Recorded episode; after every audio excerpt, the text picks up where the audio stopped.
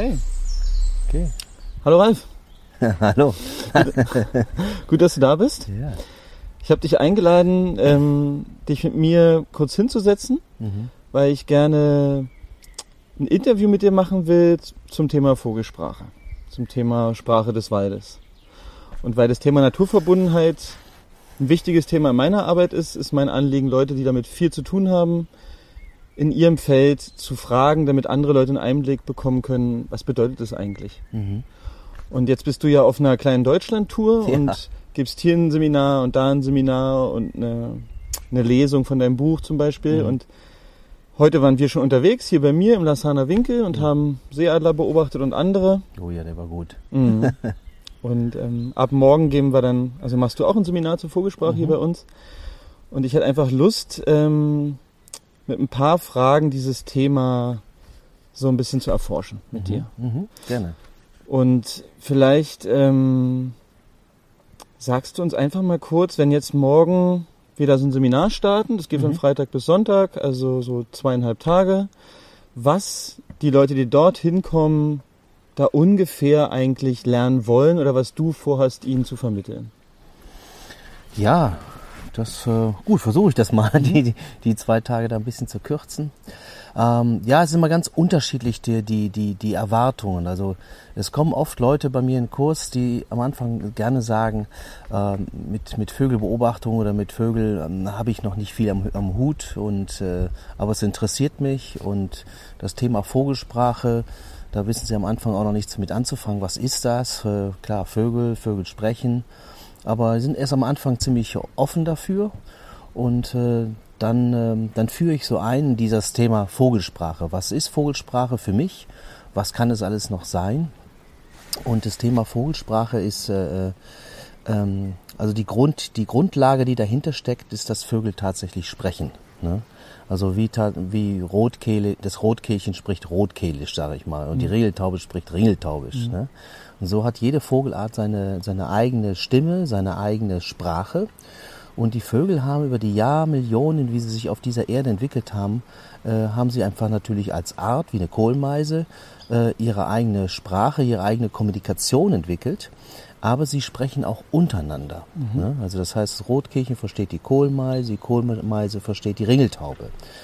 Und da unsere Freunde, die Vögel, einfach auch ähm, sehr stark von, von, von Fressfeinden bedroht werden. Also ich habe mir das mal in, in, in einem Bestimmungsbuch mal ein bisschen genauer angeschaut äh, von, von Vögeln, äh, wie aber auch von Säugetieren. Es sind ungefähr hier so in Mitteleuropa 40 verschiedene Jäger, die hinterhin so einem kleinen Rotkehlchen hinterher her sind. Das heißt also, es sind Eier, äh, das sind die Jungvögel und die Altvögel. 40 ist der Hammer. Das ist echt der Hammer. Das heißt, über die Jahrmillionen Jahre haben sie einfach ein sehr ausgeklügeltes äh, Warnsystem entwickelt, wo sie dann ihr Weibchen, was auf dem Nest sitzt, oder ihre Jungvögel warnen, aber auch gleichzeitig die Nachbarn. Das scheint so zu sein, dass sie sich so eine, so eine Gemeinschaft im Wald gibt, die sich unterschiedliche äh, Warnrufe zu, zu, äh, zurufen und darüber ähm, sich warnen zum Beispiel vom Sperber, vom Habicht, vom Turmfalke, vom Mauswiesel, vom Hermelin, äh, vom Specht, der auch die, die Jungvögel aus den, aus den Nestern holt. So, ne? Und über dieses äh, Warnsystem, das ist eigentlich sozusagen die Grundlage der Vogelsprache. Ne? Und, und vielleicht einfach nur dann, vielleicht nochmal den Hintergrund damit mitzukriegen. Äh, wir Menschen, wir sind mit den Vögeln einfach auch eine, in der Evolutionsreihe eine ganze Zeit lang auf dieser Erde gegangen, über tausende von Jahren. Ne? Und ähm, die Vögel sind aber wesentlich älter, ne? sind Millionen von Jahren alt. So, ne?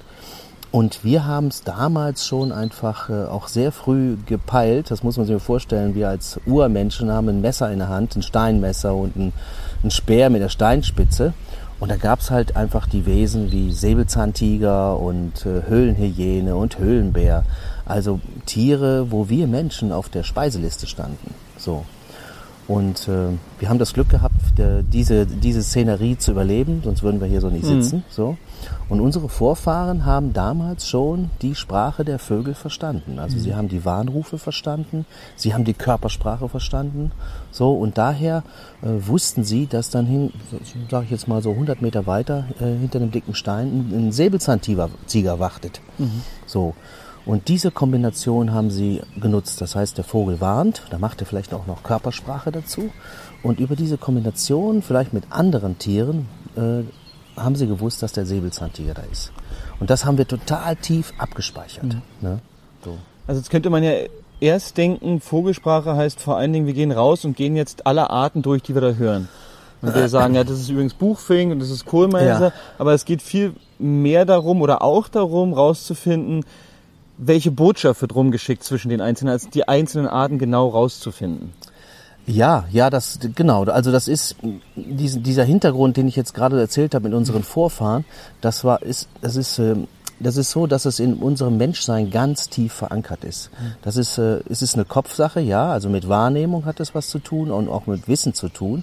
Aber es hat auch was mit mit mit mit ganz archaischem Wissen zu tun. Also äh, Zellenwissen, Herzwissen, so ne. Und äh, dieses, äh, an dieses Wissen, das ist so bei uns verloren gegangen, weil wir haben diese großen Raubtiere hier bei uns in Mitteleuropa nicht mehr so. Aber wir können diese, dieses System, dieses Warnsystem können wir nutzen, um hier Jäger zu beobachten. Ne? Wie ein Habicht, Sperber, Wanderfalke, Seeadler, ein Fuchs, der es unter, durchs Unterholz äh, zieht, ne? ein Wiesel und oder auch Luchs und Wolf so ne? Also Arten die wir so sonst kaum zu Gesicht bekommen können wir über die Vögel dann mitbekommen. Das heißt die warnen und dann geht es dann tatsächlich darum wie wie sehen die Warnrufe denn aus? Beziehungsweise wie hören die sich denn an? So ne? Und das ist äh, auf der da müssen wir dann unsere Wahrnehmung wieder wieder ein bisschen fit machen unseren Ohren und unsere Augen und äh, oder letztendlich ist es das Hirn, was dahinter ist, weil unsere Augen und Ohren sind eigentlich so schon ziemlich gut, aber diesen Lernprozess, ne? Und das ist ein, ein sehr schöner, ein sehr schöner Weg, weil darüber versteht man mehr und mehr die Zusammenhänge in der Natur, ne? wo wir mittendrin sind. Also wir sind ja ein Teil der Natur. So, ne? Und äh, dieses, um da überhaupt einzusteigen in diese ganze Welt, da erinnere ich mich, weil ich bin jetzt nicht jemand, der sagen könnte, er ist da völlig neu bei dem Thema, aber es ist ungefähr zwölf Jahre her, da lebte ich in Österreich und dann kamst du auch um die Ecke Ja. und hast da einen Kurs gegeben über Vogelsprache. Ich hatte noch keine Ahnung, ehrlich gesagt. Ja. Aber ich habe ganz viele Bücher gelesen und hatte dann schon mitbekommen, okay, es gibt anscheinend Leute, die können aufgrund von Vogelbotschaften sagen, wo sich andere Tiere aufhalten, die eigentlich gar unsichtbar sind für mich. Ja. Und dann kamst du vorbei und wir haben ein Wochenende was gemacht und ich habe gemerkt, okay, da, da gibt es wirklich ganz viel zu entdecken. Und dann war ich mit dir auch noch mal ähm, in der Slowakei ähm, Kanu fahren Ah, ja, mit ja, ja. Bärenbeobachtung und noch viel mehr. Und ich habe gemerkt, durch diesen Anstoß und durch jemanden, der mich da inspiriert hat, bin ich auch plötzlich inspiriert gewesen Mhm. und habe angefangen, okay, so wie bei den Pflanzen oder bei Spuren, neben dem, dass es einfach einen schönen Gesang gibt, gibt es da ganz viele kleine Details. Ja, ja, ja. Das war so mein Weg, um da reinzukommen, warum es mich jetzt, jetzt auch so interessiert. Und mich wird mal umgedreht aber in- interessieren für dich, der das jetzt, also du machst es ja schon ziemlich lange. Ja. Wie bist du drauf gekommen, dass es spannend wäre, sich damit überhaupt zu beschäftigen, weil es ist nichts, was jetzt Mainstream Hobby ist, würde ich mal sagen.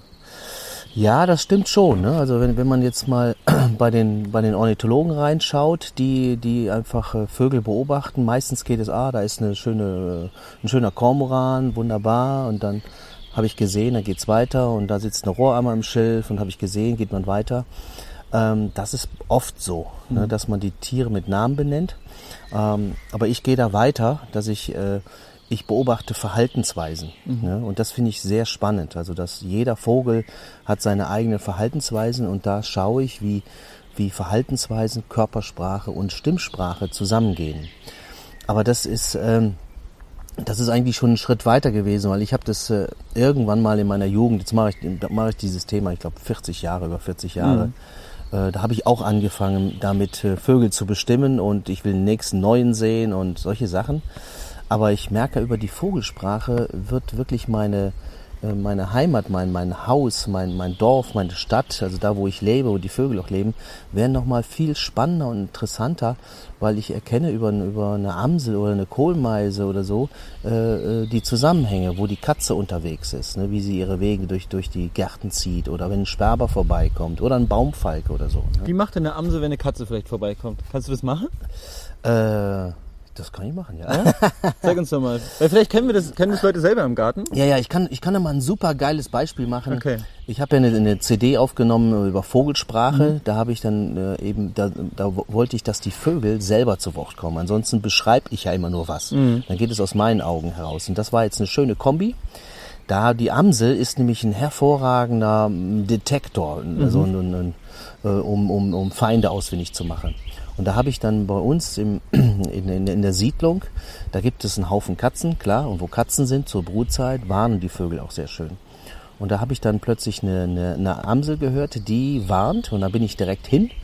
Und dann habe ich sie auch gesehen, über einer normalen Straße, eine kleine Straße, war eine Leitung, eine Elektroleitung drüber, da saß sie drauf. Und da machte sie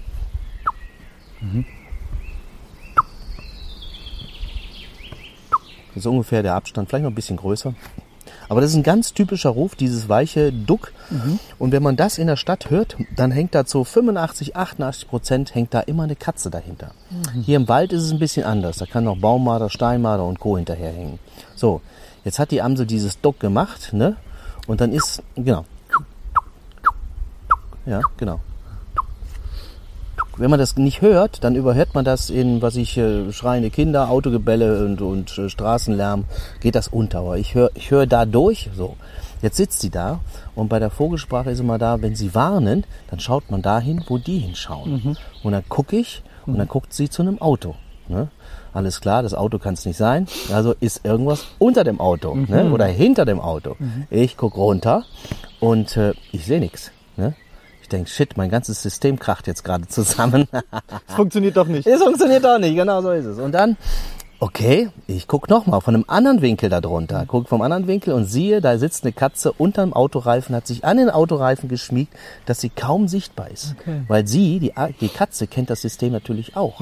Weil sie weiß, wenn die Amsel so ein Geräusch macht, dann hat sie mich gesehen und dann wird's für die Katze schwierig, Beute zu machen. Okay, jetzt sitzt sie da und jetzt macht sie immer So, jetzt steht die Katze auf und geht. Ne? Irgendwie, also sie geht einfach. Was macht die Amsel? Es wird schneller, der Alarm. Der Alarm wird schneller, er wird häufiger, weil die Katze geht. Jetzt setzt sie sich vor die Garagentor, setzt sie sich wieder hin, frei sichtbar.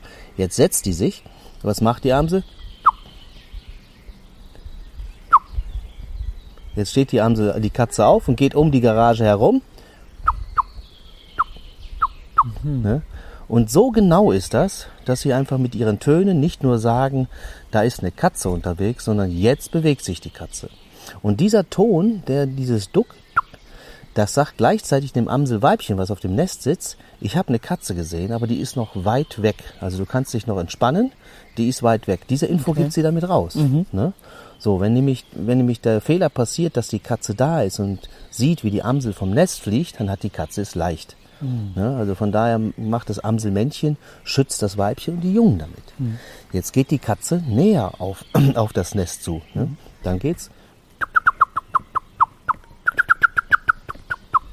Ne? Das geht immer weiter. Das, das wird immer intensiver.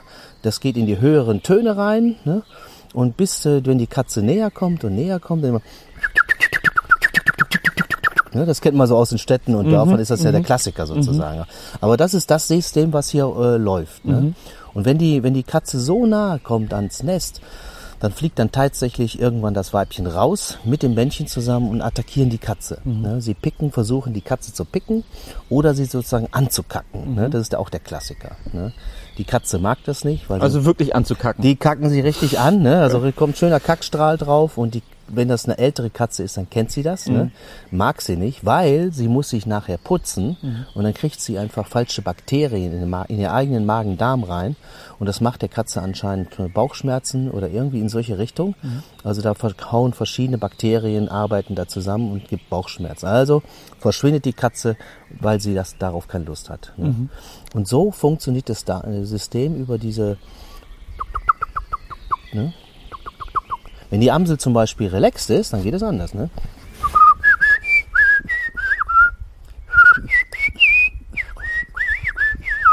Wenn sie das macht, ist der Gesang, ne? früher kennt man, dann gibt es da keine Feinde.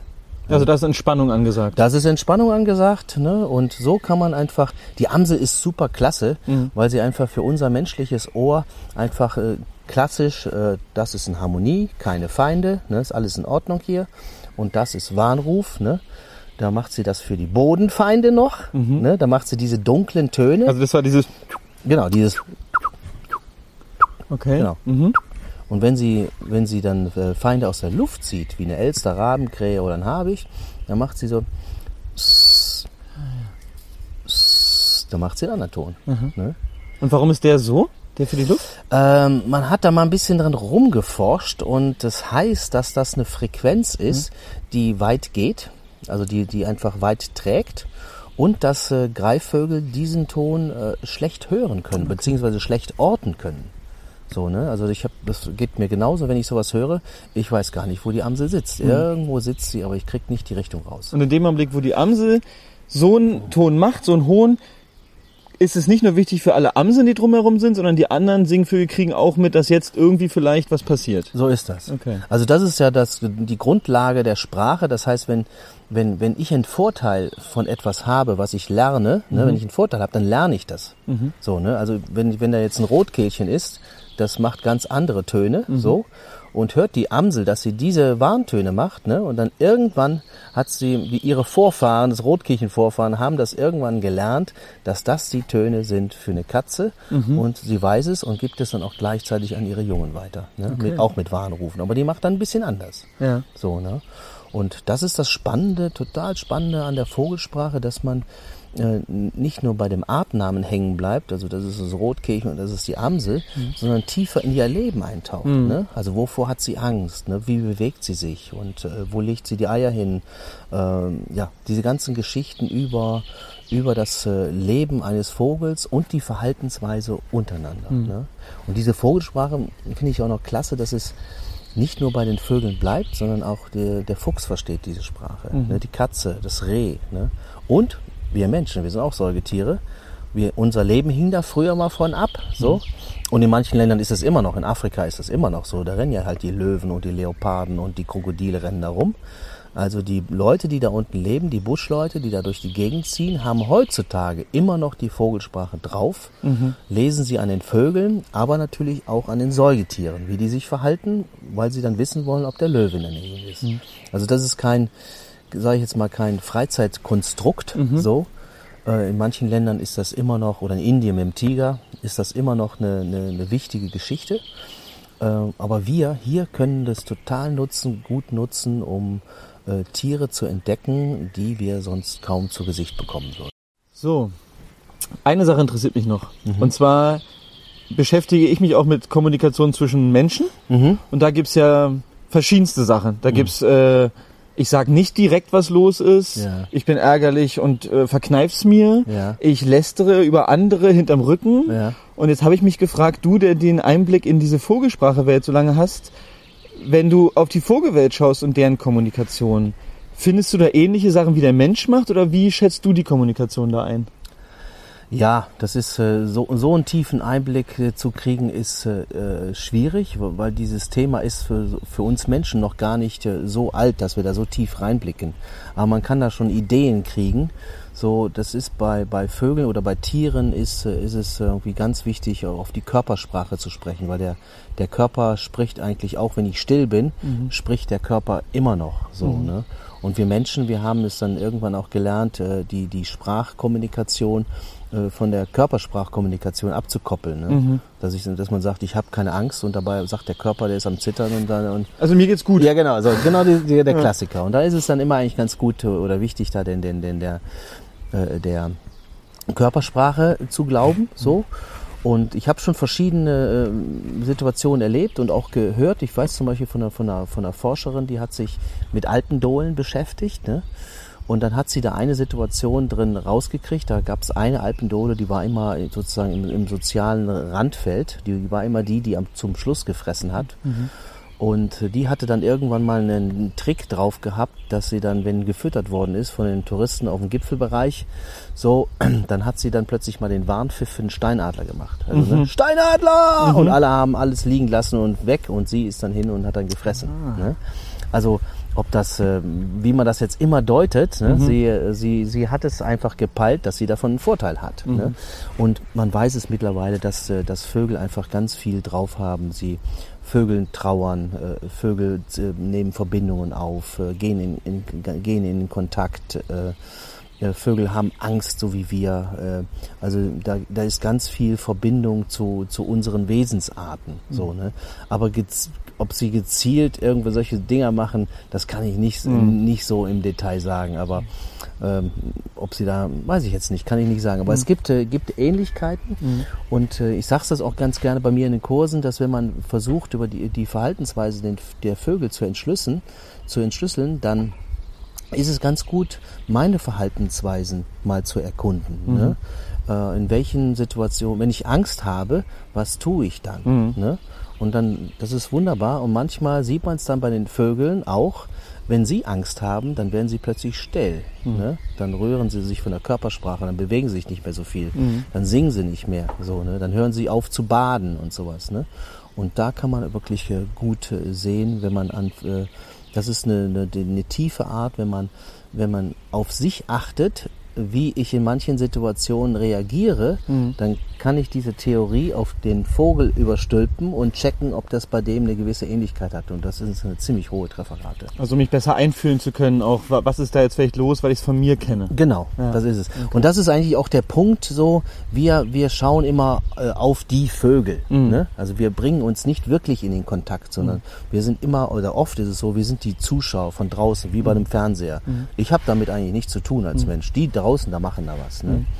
Aber wenn, wenn, wenn, wir, wenn wir anfangen, wieder in diesen intensiven Kontakt zu der Natur zu gehen, dann, dann, dann merkt man, dass das Wesen sind, so wie Katze, Hunde, Pferd, das wissen wir auch, dass es da ganz intensive Begegnungen äh, sein äh, kann. Und das ist funktioniert mit den Vögeln das Gleiche. Also dann, dann kommt man hinter diese Geheimnisse dahinter, wenn man sich einbringt. Ne? Es kostet Zeit, es äh, kostet Geduld, aber die Vögel geben uns reihenweise Geschenke.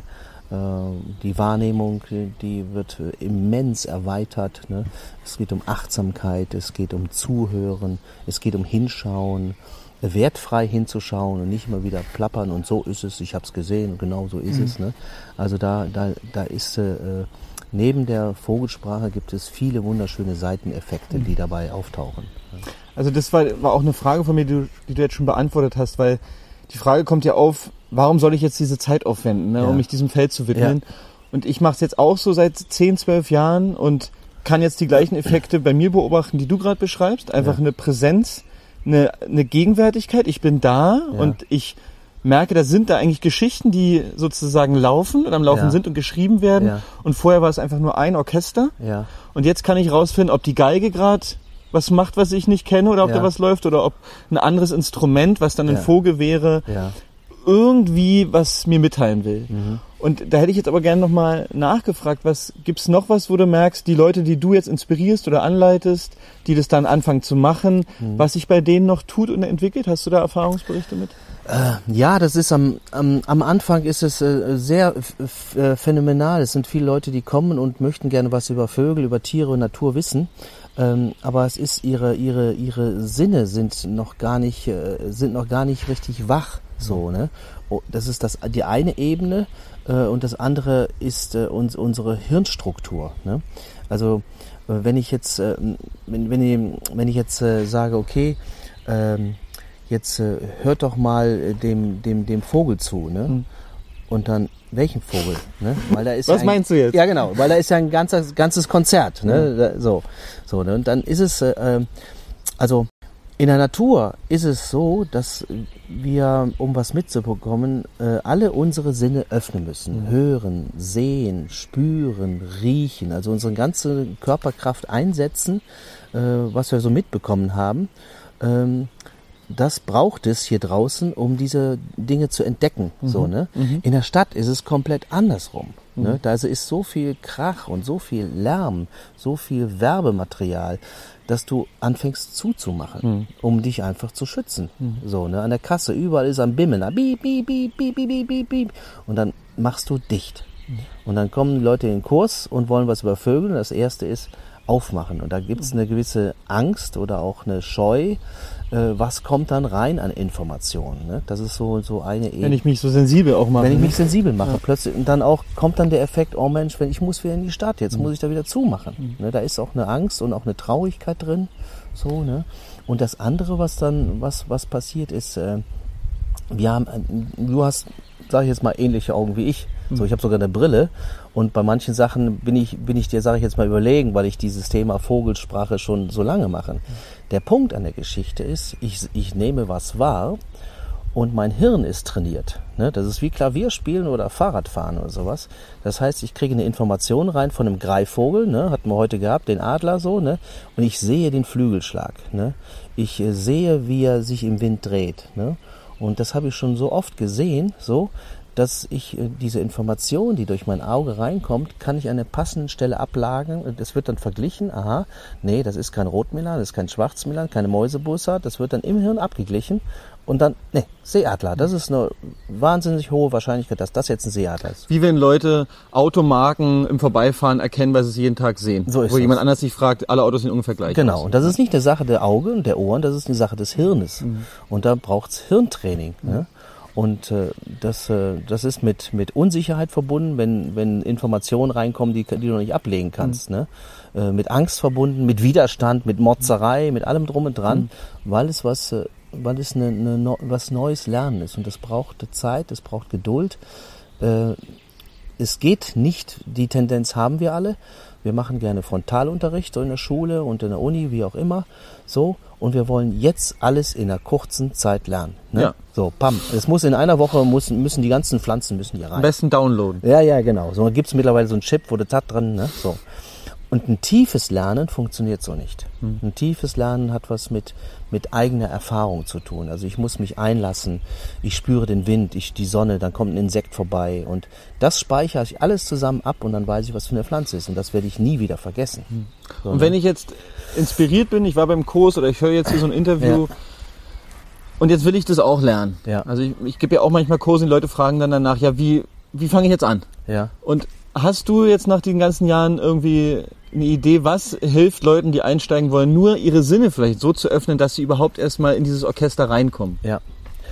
Der Anfang ist einfach nichts tun.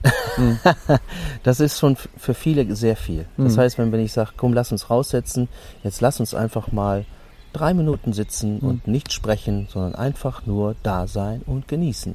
Und die meisten fangen an zu zappeln. Ne? Äh, dann geht's dann weiter. So, ne? Aber bei Vögeln, bei, bei Tieren, weil die scheu sind oder auch, äh, die lesen ja unsere Körpersprache genauso. Ne? Dann, dann lesen sie an uns, dass wir völlig nervös und hektisch sind und haben dann kein, ja, und dann haben dann keinen Bock zu kommen, ne? weil sie denken, was ist denn eigentlich mit dem los? Ne? Bei Vögeln braucht's Ruhe und Geduld. So, ne? Und dann braucht's einfach auch mal ein bisschen länger sitzen, äh, vorsichtiger miteinander reden, zuhören und die Dinge, das ist ein ganz wichtiger Punkt, die Dinge nicht am Anfang alle mit Namen zu benennen, ne? sondern das ist einfach ein schöner Baum. Ne? Und das ist ein schöner Käfer und das ist ein schöner Vogelgesang. Dass man erstmal hinhört, zuhört, ne? und dann irgendwann kommt dann der Name, ah, das ist der Gesang vom Rotkehlchen. Aber wenn jetzt zu viel zusammenkommt, Gesang, ich muss das da rausfiltern und ich sitze ja hier blöd und die Mücken sind noch da, dann ist so viel Zeug, dass das kaum zu lernen ist. Also es braucht Ruhe, Gelassenheit, äh, die Natur genießen und dann merkt man, ah, das interessiert mich, was das für eine Pflanze ist und das interessiert mich, was das für ein Vogel ist. Und dann gehe ich hinterher. Ohne Feuer gibt's kein Lernen. Ne? Sonst bleibt's nur an der Oberfläche. Ne? Und da muss jeder dann selber herausfinden, wo sein eigenes Feuer ist. Sind's die Pflanzen, sind's die Fische, sind's die Vögel, sind's die Sterne und so weiter. Hm.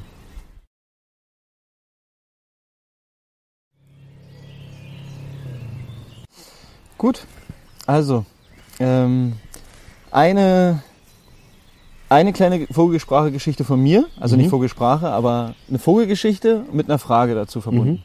Und zwar war es so vor acht Jahren, da habe ich mir gedacht, ja, ich mache jetzt mehr Wildnissachen und will dazu auch Kurse anbieten. Und Ja. wie nenne ich das jetzt? Wildnisschule war damals auch noch in aller Munde, ist ja heute immer noch so. Und dann bin ich auf meinen Sitzplatz gegangen und habe gesagt, so, pass auf, Sitzplatz. Also Sitzplatz heißt mein Ort im Wald, wo ich immer öfters bin und so wahrnehme, wie du es ja auch schon jetzt empfohlen hast. Und da habe ich gesagt, ich brauche einen Namen. Ich brauche irgendwie, wie das heißt. Und genau als ich das gemacht habe, flog dann natürlich super leise und fast unhörbar der Waldkauz oben an mir vorbei. Und dann habe ich einfach gesagt, okay, also wenn ich so eine klare Frage stelle und dann kommt er so bei mir vorbei, was er sonst auf meinem Sitzplatz nicht so oft getan hat, Ja. habe ich für mich gesagt, es ist jetzt einfach mal ein Zeichen. Und da habe ich den Namen genommen und gesagt, okay, Wildnisschule Waldkauz steht jetzt. Und in den Jahren habe ich mich auch immer gefragt oder den Wunsch gehabt, dich mal zu fragen, was ist denn, wenn du den Waldkauz beschreiben müsstest, was er Ja. eigentlich so für ein Typ ist. Ja. Wer ist es eigentlich? Weil es vom Charakter auch her. Ja. Ähm, wie würdest du den beschreiben? Wie würde ich ihn beschreiben? Er hat so, es gibt da noch eine größere Eule, das ist der, der Uhu, ne? Und den beschreibe ich so als die äh, Königin der Nacht. So. Weil es einfach ein großer Vogel ist und ähm, der ist einfach ganz schön präsent. Ne? Und der Waldkauz ist so die eine Nummer kleiner. Ne? Und der Waldkauz, der ist einfach in sämtlichen oder in vielen Lebensräumen, der gibt's in den Städten, Dörfern, im Wald. Ne? Und der Waldkauz ist für mich auch so jemand, der, auch in der Mythologie ist das so jemand, man, man kommt zu der Eule hin.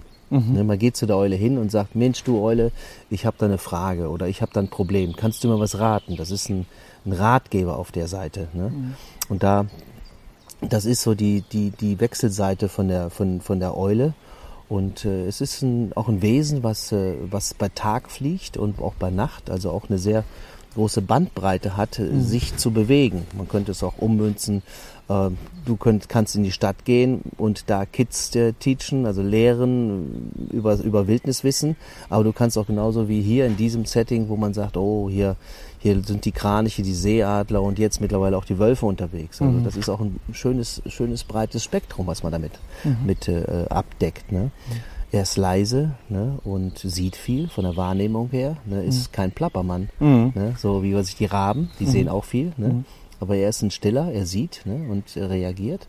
Also da sind diese, diese Kräfte drin, sich in beiden Welten zu bewegen, eine große Spannbreite zu haben, zu sehen und Rat zu geben und zu unterstützen. Das ist so für mich so ein Bild vom, vom, vom Waldkauz oder von den Eulen vielleicht insgesamt. Also auch eine So, Quelle von Weisheit. Auf jeden Eule, Fall, ja. ja, genau. Weil das, äh, das, äh, wir Menschen haben ja immer wieder die Tiere be- beobachtet und ge- geben den Charakteren, was sie ausstrahlen. Und die Eule sitzen, auch wenn man sie jetzt am Tag sitzt, die sitzt da und sitzt da und sitzt da.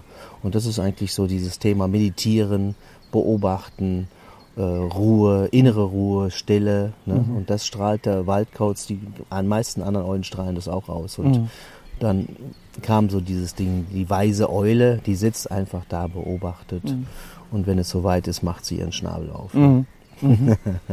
Und wenn wir jetzt bei dem Thema bleiben, Ja. Vogel und die Charaktere oder Eigenschaften von bestimmten Vögeln, Ja.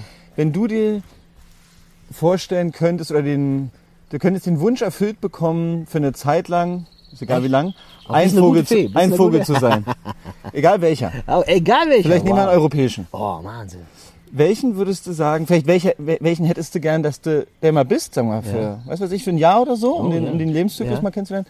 Oder welcher würdest du sagen, würde dich am besten widerspiegeln? Vielleicht sind das Okay. zwei verschiedene Dinge, weiß ich nicht, aber das wäre Ja. mal interessant. Ja, ja. Also der, der, der, der, äh, die ganze Zeit lang hat, hat mich der Steinadler begleitet. So, und das habe ich gedacht, oh, das, äh, das wäre eine, ist eine schöne Kraft von einem Steinadler. Ne, und das äh, denke ich auch immer wieder mal, so in den Bergen mal ein ganzes Jahr ein Steinadler sein, das ist ein hoher Anspruch. So, und äh, aber er hat auch das, ne, wenn schlecht Wetter ist in den Alpen, dann sitzt er da und sitzt da und ver versucht keine Energie zu ver verschleudern, weil es ist kalt und die Beute ist auch versteckt. Dann sitzt er da zwei, drei Tage. Ne? Und er ist ein guter Jäger. Ne? Ich bin auch Jäger. Und äh, diese Art des Sehens, äh, still und äh, clever sich durch die Landschaft zu bewegen. Er ist ein Wahnsinnsflieger. Der, also ich mag ihn. Hat einfach wunderschöne verschiedene äh, äh, Chara Charaktere. So, ne? Und äh, Steinadler finde ich klasse. Und was mir eigentlich auch eben gerade mal so einge- reingekommen, naja, Europa, Kolibri finde ich ganz, finde ich auch ganz spannend. Von seiner Lebendigkeit her, von seinem Witz her, äh, wie er dann daher brummt. So und äh, wie er rückwärts fliegen kann und äh, von, von seinem Charakter, von seiner Witzigkeit, von seinen schönen Farben und sowas gefällt er mir auch ganz gut. Ja, ja. Wie er auf der Stelle stehen kann. ja, genau. Und dann geht er ganz gut. Im Fahrstuhl. Ich hatte in, in Kanada hatte ich, äh, war ich unterwegs gewesen, hatte ich ein rotes T-Shirt an. Ne? Und mein Kumpel äh, wusste, dass da oben, auch in Kanada ist der nördlichste äh, Kolibri, den es gibt. Ne? Und dann hatte ich das rote T-Shirt an, ich wollte es mir ausziehen, in den See schwimmen gehen. Ne? Und dann habe ich das T-Shirt halb aus und höre ich. Ich denke, das kenne ich doch irgendwo, das Geräusch. Dann habe ich das T-Shirt ausgezogen, guck, und da steht ein Kolibri mir gegenüber. Und dachtest, du bist eine Blüte. genau, mit meinem roten T-Shirt, die stehen auf Rot. Ne? So, und da hat er mich abgecheckt. Okay. Ne? Und da musste ich echt grinsen wieder. Und dann war er auch schon wieder weg. Das, Die Aktion war dann ein paar Sekunden. Und so, ne? Finde ich nett, wie er, nett, wie er daherkommt und wie er da verschwindet. Ne? Ja, Also Kolibri und Steinadler sind so zwei, die dir ja, naheliegen. Ja, ja, ja, ja, genau. Ne? Doch, doch. Also ja, es gibt immer wieder andere Charaktere, aber so jetzt, wenn ich mir sagen würde, für zwei entscheiden, würde ich das mal, würde ich das mal probieren mit den beiden. Ja. Und jetzt hast du gerade noch eine Geschichte erzählt und weißt ja, du bist ein guter Geschichtenerzähler und machst das gerne. Gibt es noch eine Vogelsprache oder Vogelwelt, Geschichte, die du, die du gerne erzählst, wo du meinst, irgendwie die, die hat dich beeindruckt? Ja, da gibt's äh, da gibt's eine Geschichte, die die hat mich schwerstens beeindruckt und äh, ja, da habe ich auch richtig Schwein gehabt, weil äh, die Geschichte hätte sozusagen für mich schlecht ausgehen können, weil mir da eigentlich äh, ein Vogel fast ins Gesicht geflogen wäre. Okay. Die Geschichte ist die, dass ich dann im Haus saß und an meinem Schreibtisch, das Fenster ist offen ne, und ich sehe draußen, wie die Schwalben daherfliegen. An, seiner, an der Flugweise sehe ich, es ist Harmonie. Dann zwitschern sie auf eine ganz bestimmte Art und Weise rum, auch Harmonie. Ne? Äh, die Hummel fliegt vorbei, so, ne? auch Harmonie. So. Und im Hof höre ich Hühner.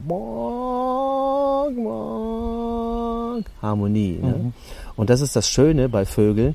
Die Vögel äh, mit ihren Stimmen erzeugen Harmonie. Ne?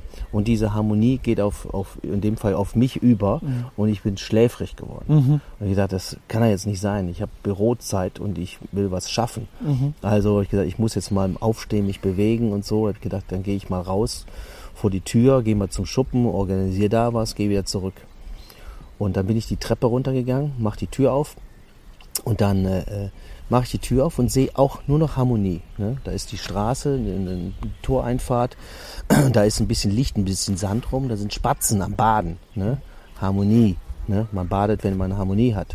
So, auf der Wiese sind Stare und Bachstelzen und sammeln, suchen in den Blüten nach Insekten. Ne? Fressen, Harmonie. Ne?